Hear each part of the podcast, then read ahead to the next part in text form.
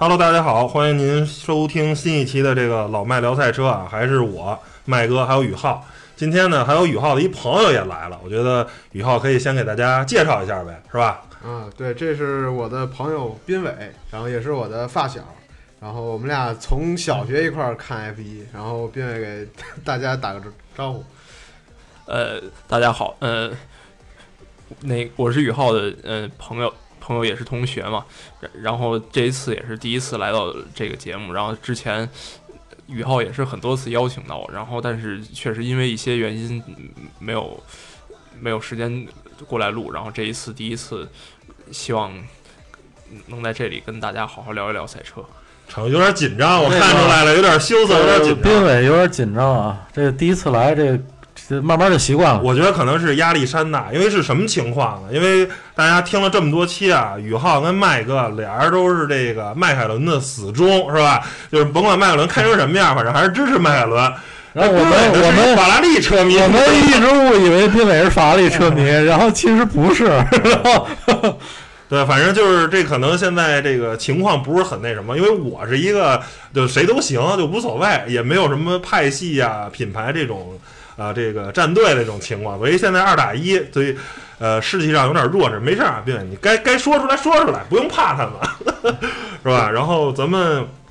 还是回到这个这期的主题啊，因为我是作为一个这个 F 一的一个小白啊，原来看过几年，但是后来呢，呃，就没再看，所以当我现在这个二零一八赛季再拾回来的时候，其实发现这个 F 一的这个规则啊。跟我当时看的时候有很多的一个变化，就是我当时呃记忆中的好多东西现在都不太一样了。所以我们今天这个话题呢，就是聊聊这个 F 一的这个这个算是就这些年的一些变化，或者说您现在在看 F 一，应该是从哪些地方看，或者说是您应该怎么看，怎么才能把这比赛看明白看懂？因为它这个比赛。呃，实话实说啊，跟其他的这个呃比赛还是相对来说比较高进阶的，不是说你上来就能看就能看明白。因为这个呃 F 一我这比赛，我觉得觉得说简单也简单，简单的就是你开车看谁开得快嘛，对吧？在那绕圈儿。但是说难的，其实如果只看到看谁开得快，我觉得这个就。是挺没意思的，而实际上这个比赛要承担的东西其实很复杂，所以呢，我觉得今天咱就是一个小白的普及节目，三位这个很懂的人呢，给我聊聊这 F 一这比赛到底应该怎么看。对吧？我觉得首先先给大家说，这个 F 一这比赛现在基本上都每年什么时候开始？大概起始时间啊，截止时间，然后呢，每年有多少站？这个咱先知道你什么时候看这比赛。这是咱介绍一下，这斌伟呢，这是数据帝，这个数据非常在行，所以说呢，像这这种数据事儿，让他先说，哎，讲讲什么时候想看这比赛，什么时候有？对，比赛时间还有什么场次怎么安排的场次？哎，对对对，来吧。呃，F 一的比赛呢是这样的，它一般的开赛日期一般都是每年的三月中旬，就是三月十几号或者二十号左右。然后完赛的时间根据战术不一，每年的分站数量不一样，这几年有很大的波动。你像，呃，一零七年就是一个它的比较最低值，它是十七站，那年它的收官战巴西站十月二十一号就结束了。然后，但是现现在呢，像后来他逐渐 FIA 他寻求亚太地区的这种拓展，然后包括一些新的有街道赛，所以分站数量又逐渐的变多。然后现在，呃，现就是现在他是。像今年是二十一站嘛，然后之前我印象中最晚结束的一年就是已经到十一月二十五号，这就是因为这几年它的分站数量差别很多，所以它导致它的完赛时间差别很多，因为它每到一个新的。地区它需要布置它的车房或者什么的，它经不不可能经常有连续两周的这种比赛，它对车队的物流和这个技师，包括车手都是一个很大的考验。所以这个完这个比赛的周期开始是一般都是三月中，但是结尾是依据具体每年的这个赛例的分站数而定的。嗯，行，这个先是把时间这事儿呢咱闹明白了。第二个呢，我觉得看这个 F 一这个比赛呢，就核心呢，一是看车手，二是看车队，是吧？这个车手跟车队永远是 F 一这个比赛中啊不可分割的两部分啊。然后我觉得这个我有一个好奇啊，就是说我现在有钱，假如我是一个土豪，我有我有，假如一百个亿，我想成立一个 F 一车队，那我怎么着，我这个车队就就可以参赛了？那二零一九年赛季，我这个汤姆车队啊，怀东车队能不能参赛啊？是吧？这个我想问一下，就是这个车队是以什么形式才能参加到比赛里头？那当然，车手我们知道可能要考一级一的驾照啊，拿到 F 一这个 FIA 认可的驾照才能参加比赛，是吧？但是车队这块呢，是我有钱我就能参加这个 F 一的这个比赛吗？我觉得这个咱可以再给大家介绍一下。刘浩说还是我说？您先说吧。嗯，我觉得反正我没仔细研究这事儿啊啊，但是因为我也没申请过车队，对，他办自己车队啊，咱也没那么多钱。但是这我我大概意思呢，就是说车队申请之前呢，他首先他得资金够，对吧？嗯你资金、人员、技术、设备这四样先得到位。嗯这样资金到位以后呢，然后他得他得，因为他生产的赛车不管怎样都要符合这个 FIA 的要求，就是技术规则。呃，什么叫 Formula One 呢？这个 Formula 实际上就是一个呃，就是一个规则，嗯就是说你得在规则范围内造赛车，不是乱造，嗯，是吧？所以呢，不是无限制开放的那种。哎啊哎，然后呢，他造出来这东西呢，符合 FIA 所有标准，还有就是说，呃，他他也要向 FIA 申请，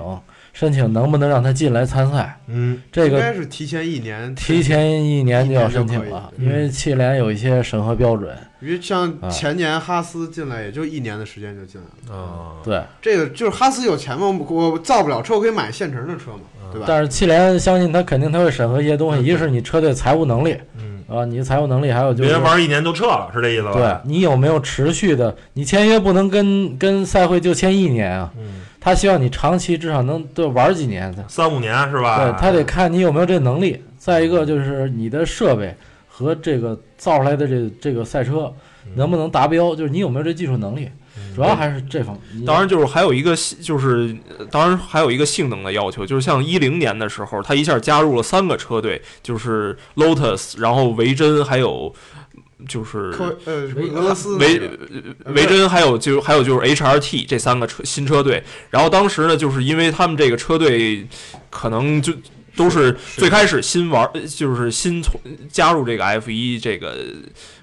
比赛，然后所以当时为了说。不至于它的赛车性能太差，然后影响这个正赛的观赏性，包括这个连续性。它出台了一个一零七的这个线，就是你的赛车在排位赛第一节的圈速，如果比最快的速度百分之一百零七更慢，然后赛会有权利拒绝要求你参加正赛的。对它这个主要是从安全性角度考虑，因为你如果你这赛车是 GP Two 级别的话，那么你在 F 一里面参赛，你可能会出现安全性，因为大大家速度差太多嘛，这就玩不到一块儿去，玩不到一块儿去，超慢车的时候也是一种对危险就而且像套慢车的时候容易一撞。零年韦伯超那个科科瓦莱宁就是因为那个车太慢了，刹车点提前了五十米，导致韦伯没反应过来，直接骑上去就是。大哥，你怎么这儿就停了呀？是吧？我们一般他在再往前开点才踩刹车呢。对哎，我觉得还有一个就是说，那现在我记得没记错是十个车队是吧？还是现在是十个今年是十个。十个车队？那这个车队数有没有上限？你比如它说它那个发车格是这样啊，他不能低于十个车队，啊，低于十个车队没法玩了，所以就没观赏性场上的这个赛车太少了。啊，对，没有观赏那。上限呢？你比如说，就现在这个比赛，你这突然来十五个车队，那这个三十辆赛车在这上面真的得开吗？能转开，因为你看它发车格哈，实际上它那个起跑线上它是很多发车格的。嗯，我要是没记错，以前据说是，就是说你只要不超二十六辆吧，啊，不超二十六辆的十三个车队，那就呃，就是说反正你不超十三个车队都不会有什么问题。嗯，那啊现在就就是也历史上一般也就是十二个、十一个车队，就这样。最多的时候十二支。啊，嗯就是这样。反正也没有说到十五，说更多的没有时候没有没有没有。啊要真那样，我跟你说，FIA 就高兴坏了。啊，有这么多土豪来玩这东西啊，对那这个每个车队出两个车手，这个是是之前就这么着吗？还是他是我看好，反正我记得打我记事儿以来就是这么规定的。这为什么？就是不为什么不能出三个？我土豪有，我土豪车队我出三个，我没钱我出你一个。除非车队不够，你车队比如说少于十支车队了，那嗯如果实在拉不到第十支车队的话，汽联会想办法，干脆你们每支车队就三辆车，啊，或者你有钱你就出仨，没钱呢你就出俩，对吧？呃那不行。你要是要是说都出仨，那就都出仨。我记得以啊前在什么八呃七十年代有过三三支三个车的时候吧，七十年代我六七十年代我我记得有过，特别特别有过。我没有印象，我没有印象说有过三支车队，呃，不是三个车三辆车，一个车队三三三三三辆车，我我没印象了。嗯，行，然后那我这个也算是看了两站比赛了吧，然后现在好像这个比赛分等于是呃三部分是吧？其实就是三天，第一天呢是这个练习赛啊，第二天呢不止三天，四天四天左右。呃，摩纳哥有一个特，摩纳哥有一个特例，就是摩纳哥它因为当地的一些习俗或者说是什么，它的第一第一段和第二段练习赛它不在周五举行，它是在周四举行的，这也是一个错开一个特例。啊。然后是等于是第一天是这个大多数情况啊都是练习赛，第二天呢是跑这个杆位，第三天是这个正赛，然后呢是五六日分别是这三天，基本上都是这个路子。那这个就是大家观赛的时候，刚才咱私下也聊了，就是这个麦哥的意思呢，看这个呃练习赛呢，就看第二第二个练习就行了。然后宇浩这边觉得这练习赛根本就没必要看，没意义。我觉得这个当然俩人都是有很长时间的看看这个比赛的经验，就是这是。就是各就各位这三个人，当然正赛咱肯定看，然后呢，这个排排这个杆位还有也是肯定是有时间也要看的。但是这个练习赛，二位你觉得就是出于什么说？有人说觉得要看，有人觉得不不看，这是你你为什么不看啊？宇浩，我先问我先我先这么说一下，就是首先你没时间，你上班是 这意思吗？抛开这抛开这个抛开这个，就首先很多，你比如像中国。像 C C A T V 五之前转播这个 F 一的时候，排位呃练习赛，首先它都不转播，嗯，想看不，太好想看不太是好看。嗯第二个是作为一个你要一般点儿的呃，就是只是爱好者的话，呃，练习赛的，就是关就是它的数你信息量没有那么大，就是很多人就是真正懂行的，就包括说车队本身，他从练习赛里他能收集出一些数据，或者说他对能通过练习赛的一些情况，他对正赛有一些揣测。然后，如果对于可能兴趣很一般，甚至说专业知识不太丰富的来讲，他可能练习赛他就是看一个热闹，看看大家说怎么它没有竞技性。嗯嗯而且练习赛吧，现在中国也你也找不到地方看了。说真的，啊找不到地方，没有转播。原来乐视是转播，现现在央视不转，呃现在腾讯可以，啊，腾讯，腾讯但是收费的好像哦 OK 费的，就是免费就没有了。对，啊所以呢，练习赛呢，就是大家也可以上网，就是看一下成成绩就行了。主要就是练习赛二，我主要就是关注二练成绩。为什么呢？因为二练的时候，往往他的呃赛他的那个呃赛场的那个呃那叫什么呀？就是赛道的温度，赛道温度跟正赛更接近，是这意跟思吗？跟排位赛是比较接近的，跟排位赛和正赛的温度是比较接近的。一般来说，FP Two 一般来说就是二练，它是为了排位赛做准备嗯啊，所以二练的圈速能对排位赛有，呃，就是你大概就能看出排位赛能能什么什么一个形式了嗯啊，因为场地的温度也差不多。行，然后啊咱说这个排位赛啊，因为我当年看那个排位赛，就是直接就是看就看谁快，最后得一成绩。现在我一看，哟，不一样了，还分这个 Q 一、Q 二、Q 三，等于还三节是吧？然后这个搞搞出来的这个，这个好像是是这是从哪年开始有的？因为我记着我零二年、零三年看的好像没这个 Q 几级的那个那个时候是吧？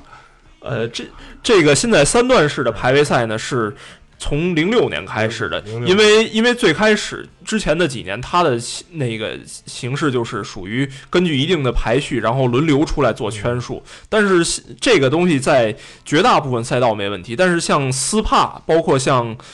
呃日本啊那种分站，就是它天气很多变的情况，就是很有一种非常可怕的可能，就是说你前三个出场的可能是干地，然后你第四个、第五个开始天上就下雨了，然后。当然不说公平了，等于这个对路况。非就是这个这个非人为的因素太影响太大。然后那个从零六年开始就是这样一个排位，最开始是呃第一节是二十分钟，然后第二节十十呃十五分钟，然后第三节十分钟嘛。然后后来发现这这样的规则可能就是。也并不太完善。首先就是说，第一节它除了小车队之外，就是中大型车队，它可能就是只做一个圈就回去了。然后这样的话，它的时间利用率也不太好。然后像那像斯帕，包括像新加坡那种，就是一分四十多秒，就是跑排位模式跑一分四十多秒才能一圈的话，然后很多时候。加上交通状况，就是外面交赛道上交通状况原因，可能很多人就是来不及做出自己想要的那么多的圈数，所以现在是第一节缩到十八分钟，然后第二节还是十五分钟，第三节然后拓展成十二分钟，这是现在的一个排位格局。嗯，麦哥，你觉得这个排位赛如果大家观赏的话，应该是看哪些东西呢？因为这个东西其实就是首先，麦哥，你觉得排位赛的成绩对于正赛最后的成绩影响大吗？呃有一定影响，因为现在呢，尤其呢，这个 F1 首先它超车不是特别容易啊。虽然说近几年比以前超车容易多了，但始终由由于它每个车车队底盘都不一样，然后呢，呃，技术也不一样，所以说车的性能是有差别的。这种情况下，呃，正赛超车始终都不会那么容易。也就是说，你的排位赛，呃，成绩还是挺重要的，这样你至少你可以少超几辆车嘛。嗯哎，而且你你你在正赛的话，呃，你前面如果没有车，你会相对来说开得更快一些，嗯呃，会影影响你自己圈速也会，呃，但是排位赛呢，主要是看什么呢？主要就是看，呃，就是这个车的性能。这车性能其实你在排位赛时基本就能就能看清楚了啊，哪车速度最快，哪个车慢一些。当然了，它可能跟它的轮胎策略啊，呃，可能有有一些因素，但是差别不会太大。呃，排位赛其实就是看，其实车手的驾驶技术在排位赛当中也能看得比较清楚，因为我看好像也有排位赛的时候啊，也有一些策略，比如说我晚出来啊什么的，这样我前头会保持一个相对空的这个路况，我更容易去做出圈速来，是吧？也是对挺挺挺有意思的，谁早出谁晚出，是吧？有时候在 P 房里还等会儿，我还不着急出去啊。对，现在一般大车队都先就是那些个成绩好的车队，车快的，他们现在都先出来，嗯先出来先跑完就完事儿了，先进入争取进入 Q 二晋级，然后那些车慢的呢，你们你让你们那些快的先跑，你们跑完以后，等赛道温度上来一点的时候，我们再出来弄。啊，我还能没准稍微再快个、一秒半秒的，对没准啊。对，就这意思。那觉得最后咱就聊聊这个正赛吧，然后就是 F 一这个比赛，现在好像基本上我感觉都是两个小时左右能差不多吧，把这个比赛能跑完，对差不多有的圈儿大，有的圈儿小，但是多跑点儿少跑点儿对，啊。然后这个，呃，其实我觉得最精彩的应该可能就是发车的时候的那个大家去抢去拼那个，我觉得可能是整个这个那个 F 一比赛最精彩的。那发车呢，就是说是很很很好看，很嗯就是很激动人心的时刻。也许有些人能抢好几位置，有些人会丢几对，就个位置。一下我可能第五、第六跑到第二、第三，这都有可能啊。但是就像我说的，像新新车迷，尤其没看过这比赛的哈，你怎么能看懂呢？嗯其实看的是正赛每个人的圈速的那种焦灼感，就是每个车手之间他有一个，其实就是大家较着劲。呃，在这互相追逐、互相防守的这过程中呢，你看的是他们的圈速的变化，但是每个车手圈速呢，他他不会给你直接报到屏幕上，他报的就是一个大的一个名单，这名单呢就是每个人之间的间隔线是差几秒，嗯嗯，差零点几秒，或者说差几秒。的是第一，然后剩下是哎，从上往下，是最最排在最前面的在在上面，然后那个呃位置靠后的呢人在下面，他在屏幕左左左左侧有那么一个名单，嗯，这名单中间嗯。对它会显示间隔，就是每个车手之间间隔线是是几秒，，然后这个随时随时在变化，嗯。所以你如果你看这俩车手，比如一直在追呢，然后你看他们这个圈速一直在零点几秒，一直几圈下一直在零点几秒，很那焦灼，这这看好看就在这儿了，就是看的他这个这种焦灼感，可能你支持是其中一个车手，你你当时就会觉得哟，你你的心可能就会跟他这个咬在一起了，你你就希望说这圈速缩短或者我我想问一说拉大，下麦哥，这个圈速就是它实时在变化，然后它这是靠什么传感器？是在赛道上？它赛道地面底下有有有传感器，它车上呢也有传感器，这嗯车每每经过一圈，它过了这传感器这点的时候嗯，它会重新它会计算一下，F 一每条赛道有三个计时，就是计时点，然后对一般是三个对，一般是三个，就是每经过那个三个计时点的时候，然后会刷读读一下数据。读一下数据。哦，行。然后我想，就是三位都看了这么多年 F 一了，我觉得你们可以聊聊，就是你看这个正赛的时候啊，觉得就是最最喜欢的这个阶段。可能可能我这是一个比较这个呃这个 low 的嘛，对吧？就看的时间相对少，我就觉得刚开始，我，这最来劲，这大家嘎嘎嘎，是不是没准呢？尤其是前两三圈儿，经常容易撞车，你知道吗？其实这么看这刺激，哎，这么说吧，这就跟球迷是一样的，跟 NBA 是一样的，就是说你要有自己支持的队伍，你你要么有自己支持队伍，要么有自自己支持车手，你你反正你得支持一个一个一个，呃，有个盼头，说有个盼头，因为你看比赛主要就是看你支持这个队或者支持这个车手，他的表现怎么样，他跟别人相比起来他的表现怎么样，然后这就是你的关注点，嗯，哎，你主要就是关注这个，然后他可能成绩不好，你会跟着他一起沮丧；他要成绩好了，可能你也你也会觉得哎很很高兴。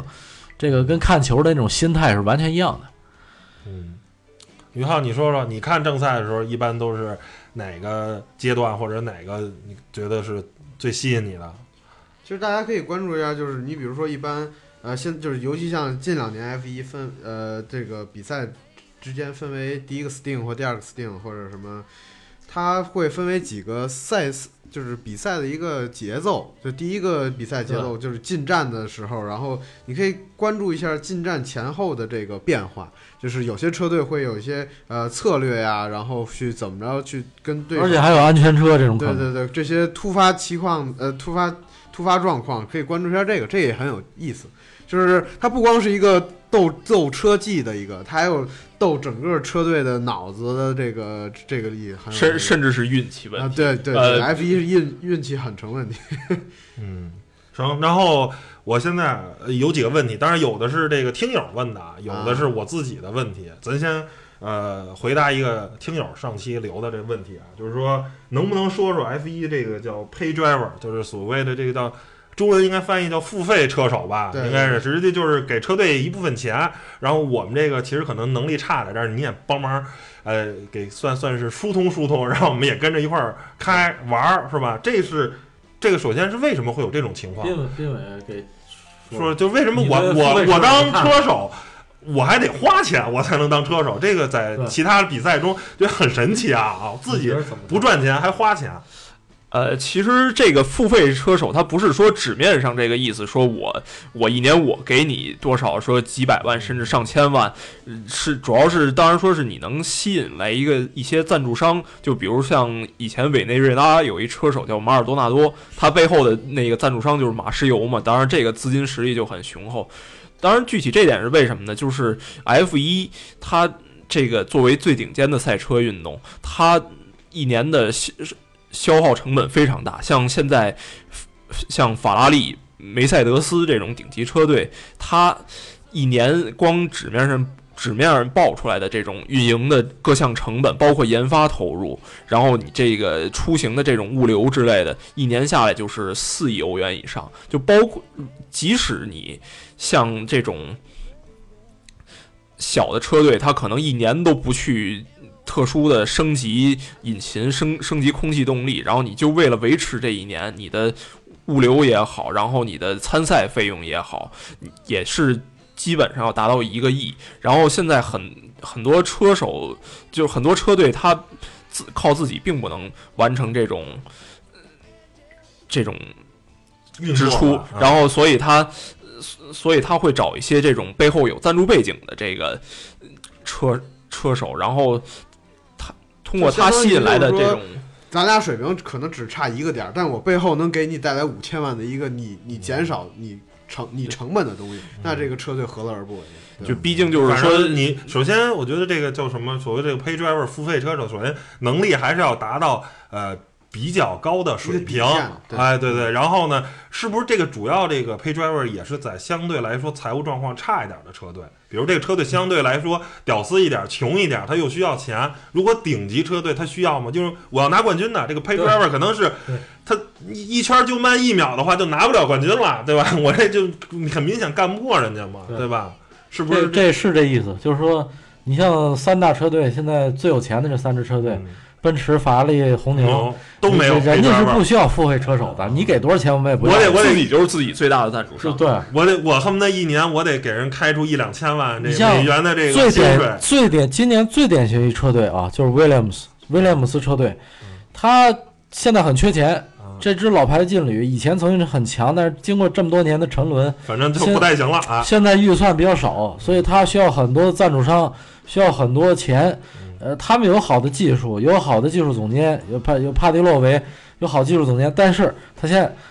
车队缺研发费用，那这漏洞怎么怎么办呢？他不要好车手，好车手你还得给人好车手高工资，这个你还得倒一进扔钱。一进一出，这钱就差了都不知道多少钱了。对啊，所以他呢，就是说，我就要俩年轻的，没经验的还便宜，特别便宜还。能给我钱，然后你你车手还能给我送钱来，你后边有赞助商给推钱进来，所以这对于威廉姆斯这种车队来说，哎，这就划算。包括当年马清华进入 F 对。1试车手也是中国后也许短期咱们看他这策略是有问题，但是其实是没问题的，因为他一旦钱到位以后，他的车一旦研发好了以后，那么这俩车手表现好，你留下；表现不好，你滚蛋。我马上花钱请好车手。对对对。吧？实际上就是就是你你你出成绩很重要，但是你首先你要确定自己留在就是能留在这个比赛里。然后当然当然说说到这个问题，就是提的就是咱们威廉姆斯，刚才麦哥说到这个车队，尽尽管说这几年成绩永远远远不如辉煌的时候。那个出色，但是说这个车队，它从七七年成立吧，但是它它也是一种非常值得尊敬的一种坚持在里面，就包括他的那个。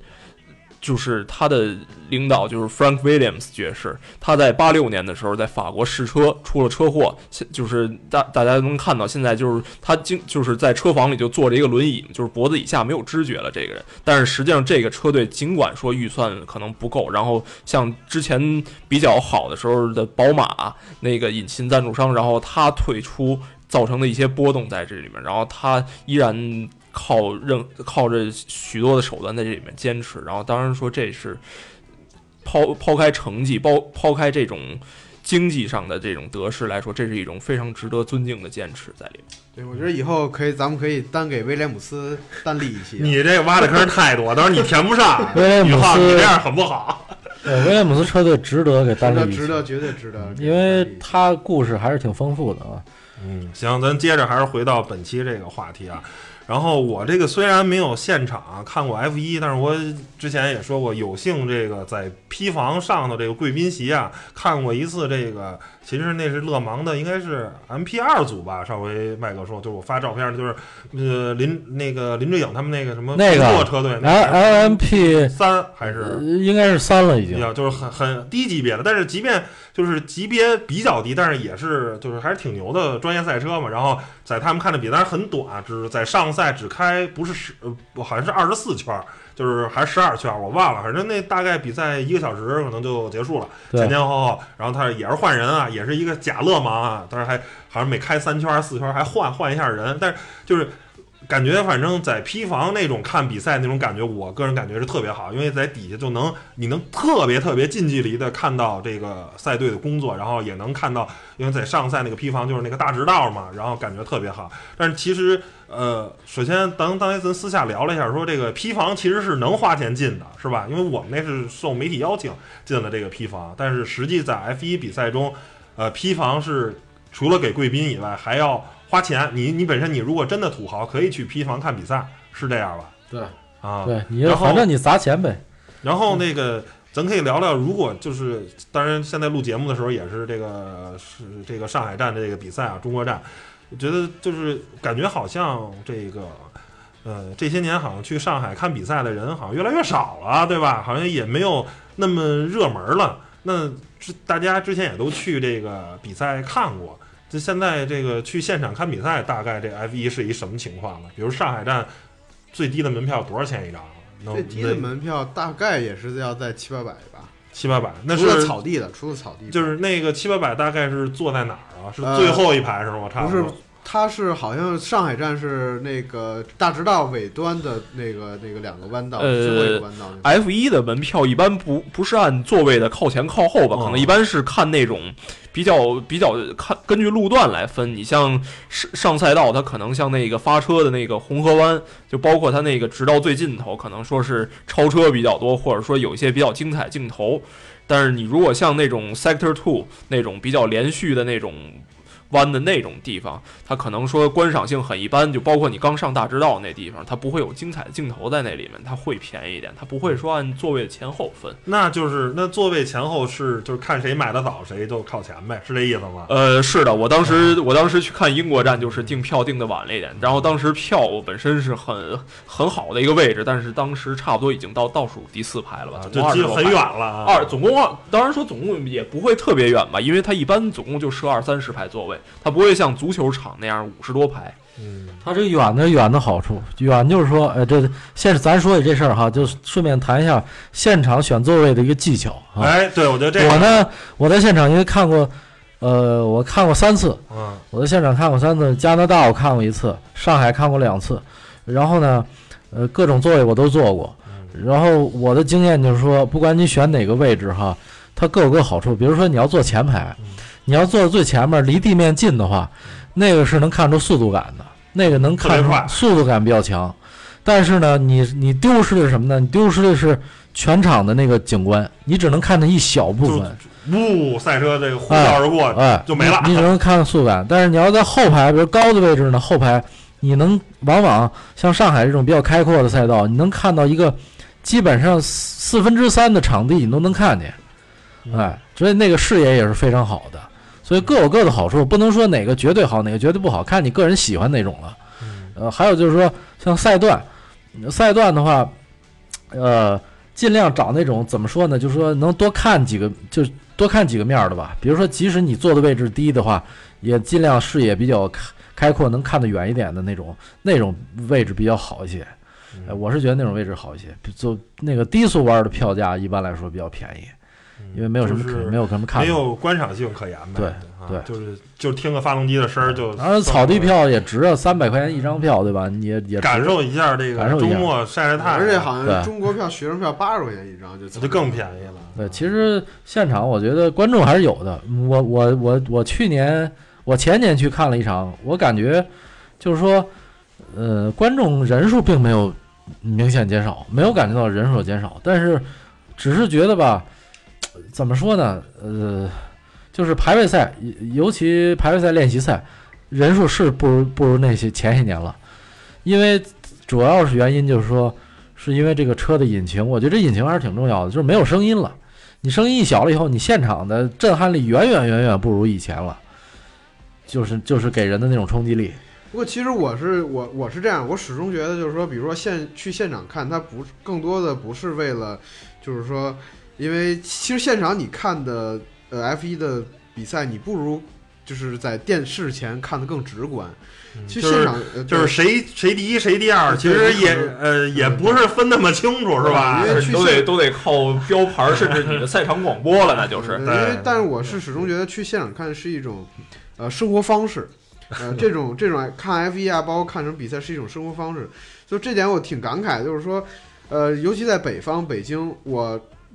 从上小学到上大学，我认识的 F 一车迷，就是我的同学中只有斌伟啊，可能还有几个，也就撑死不到五个。但是我认识的上海的朋友，就是南方的朋友，他们可能半个班都在看 F 1。人均车迷即使在广东省对，车迷都非常多。对对对，广东那边、珠海那边就好多地方，肇庆那个对经常是要办比赛的，但是好像咱们北京唯一一个拿得出手的赛道。当然，京港也是时不时也办啊，但是感觉好像呃办的很少啊，没有没有说肇庆那经常就是六小时小乐盲啊，人家咱们二十四小时可能太夸张了，他们那六小时的乐盲也是三个人嘛，三个人开一车嘛。整个南北方的这个赛车文化比起来还是差差挺多。那国外呢？刚才麦哥说啊，那个去加拿大看过，并且在这个呃英国看过，就是那边是，就是那边的车迷是真喜欢看呀，还是也是？我觉得最起码我觉得真喜欢，中国为上呢海就是凑热闹。因为因为加拿大好多地方是有商店，就是尤其蒙特利尔那边有赛道的地方，嗯它是有商店的，它有 F 一专门的商店，然后有一些过去一些画儿，包括一些个呃油彩画画的旧的那种赛车，还有赛车轮胎啊、方向盘啊、头盔、手套这这配套东西哈，都有的卖。然后各种杂志，你去各种的杂志商店，里面有大量 F 1的杂志，哎，就这它是它这么一个文化圈子，嗯，人家搞得也早，这个中国还需要时间。对而且之前我记得有一次我看一次 F 1的比赛，然后碰到了一个英国的一个迈凯伦车迷，然后因为他看到我穿那那个迈凯伦。是一个迈凯伦的衣服对啊，迈凯伦衣服，因为整个 F 1的上面没有穿迈凯伦衣服的人，然后那个车迷就不行了，就非跟我 拉着我跟我聊半天，也听不懂是吧？是吧？当然，当然说这个中国确实一直没有出过非常顶尖的车手，也是一个原因吧。因为我当时我我看了去年的去现场看了英英国站，然后汉密尔顿当然对于他们本土来说是一个就是全民偶像一样的车手。嗯然后，尤其像他这种人，性格非常 open 的一个人，然后他当时主场夺冠之后，他领完奖下来，翻过了那个维修区的这个护栏，然后他跟最最靠里面的一圈车迷就是直接走过去那种击掌，然后当时全场的那个气气那个气气氛是非常高涨的，然后就是全场都在高喊路易斯的这个名字，然后这是一个可能，这个是你对于至少对于他们来说是一种。电视前绝对不能感受到的事情吧。当然说，不同国家的这个赛车文化和这个职业进度是不一样的。这这这个我觉得就像 Mike Michael 之前说的，你还是要有一个对，就是你喜欢的对象，然后你去要跟随着他才，然后这个运动才能给你带来一些快乐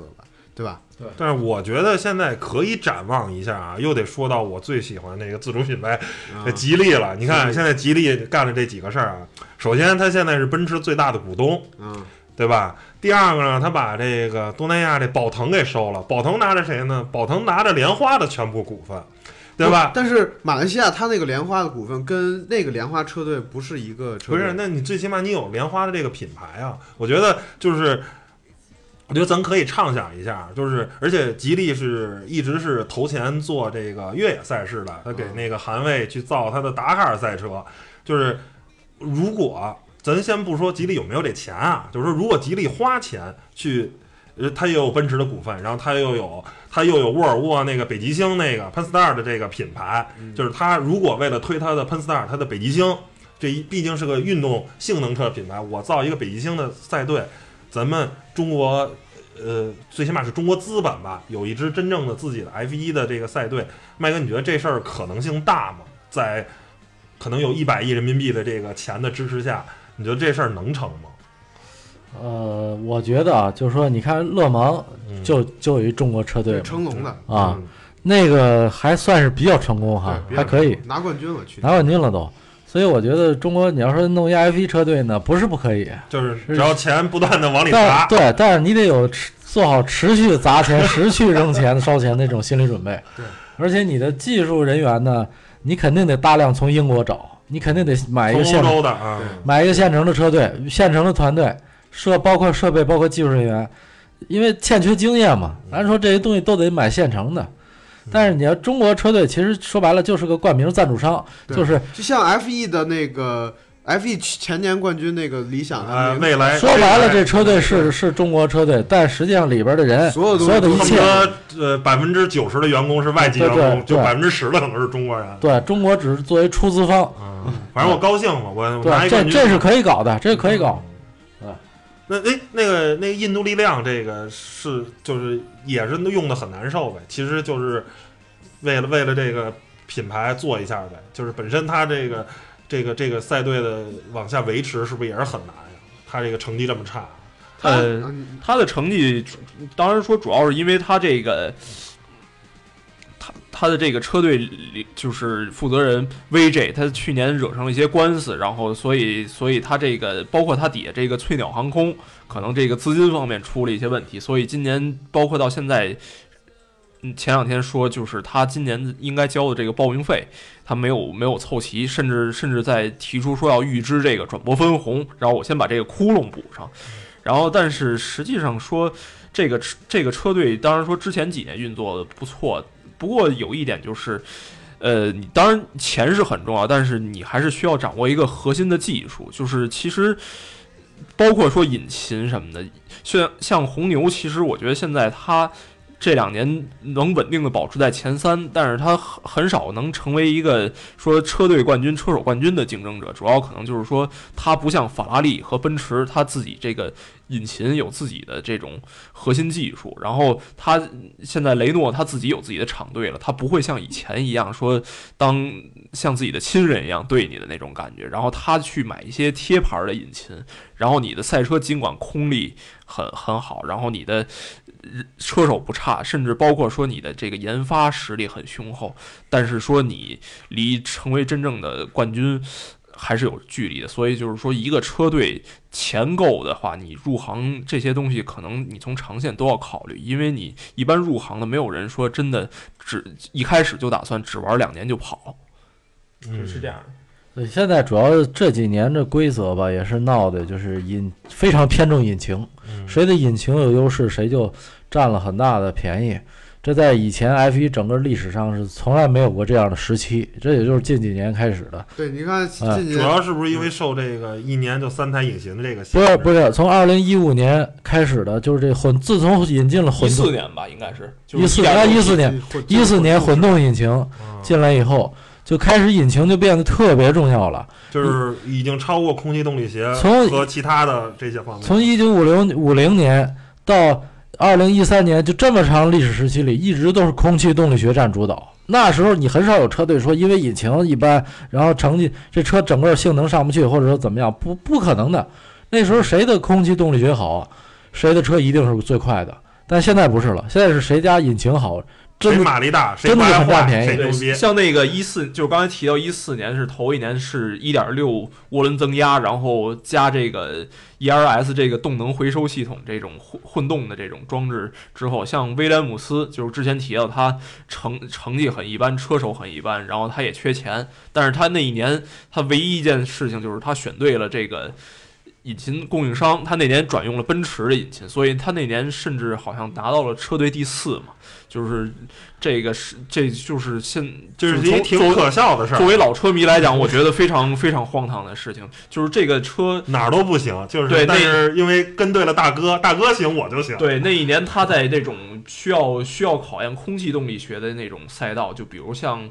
蒙扎啊什么斯帕，呃蒙扎可能不是重点，像像那种包括像新加坡，就包括像零路那种赛道，嗯它有那种比较难有难度的弯来讲，它的表现非常差，但是嗯它就靠引擎的这种蛮力的输出，然后它那一就年像今年印度力量，只要在巴林这直道够长，我就够给劲，是不是？然后直道够短，我就尾了。嗯，嗯，这我反正也是就两种赛道吧，像基本上一个是专业赛道，第第二个就是拿这个其实街道改出来的。其实一直就是说吧，就是生产引擎的成本远远低于这个研发引擎成本，所以现在这混动引擎这种规则呢，就是造成车队的研发费用在成本在这个引擎上面花花销非常大，所以呢，这个一而且造成这种就是说不平衡，车队之间这种不平衡。那么所以说，在二零二一年开始，又要进行一波新的规则改革了，然后呢，那个时候引擎就会变得。相对来说没这么重要。相对来说，不要让它比重占得这么重。那时候就是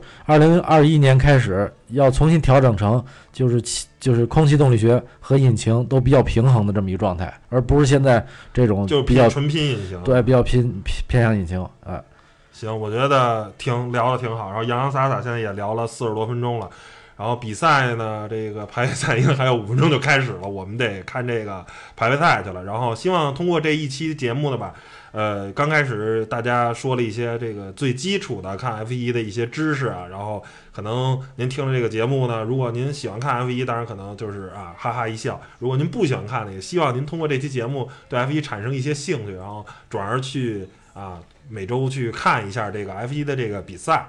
然后后面呢，当然聊了一些我们中国品牌有没有可能有 F 1车队啊，包括这个 F 1的一些新政，我觉得还是聊得挺好。那也谢谢咱们这个啊三位嘉宾，也谢谢咱们听友来听我们这期节目。那这期节目就先到这儿，谢谢大家收听吧，拜拜拜拜。哎，拜拜。拜拜。